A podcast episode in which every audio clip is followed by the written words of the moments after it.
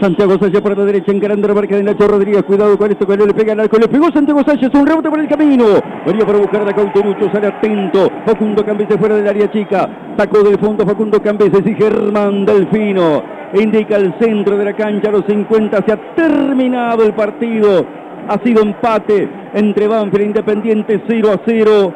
Tal vez sea la noche en la que menos le podemos exigir a Banfield que no haya podido quebrar la sequía sin poder convertir goles en el Lencho en este torneo, sin poder ganar desde hace muchísimo tiempo como local, desde septiembre del año pasado, hoy que tuvo que soportar el peso del partido con un futbolista menos por la expulsión de Manuel Coronel a los 13 del primer tiempo, hoy tal vez no sea la noche para hacer reclamos y para poner exigencias.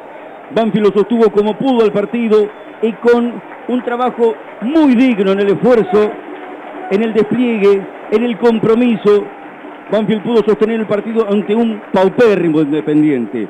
Quedan las dudas, la polémica de las decisiones muy extrañas, muy singulares que ha tomado Germán Delfino y que ha tomado también instancias del VAR.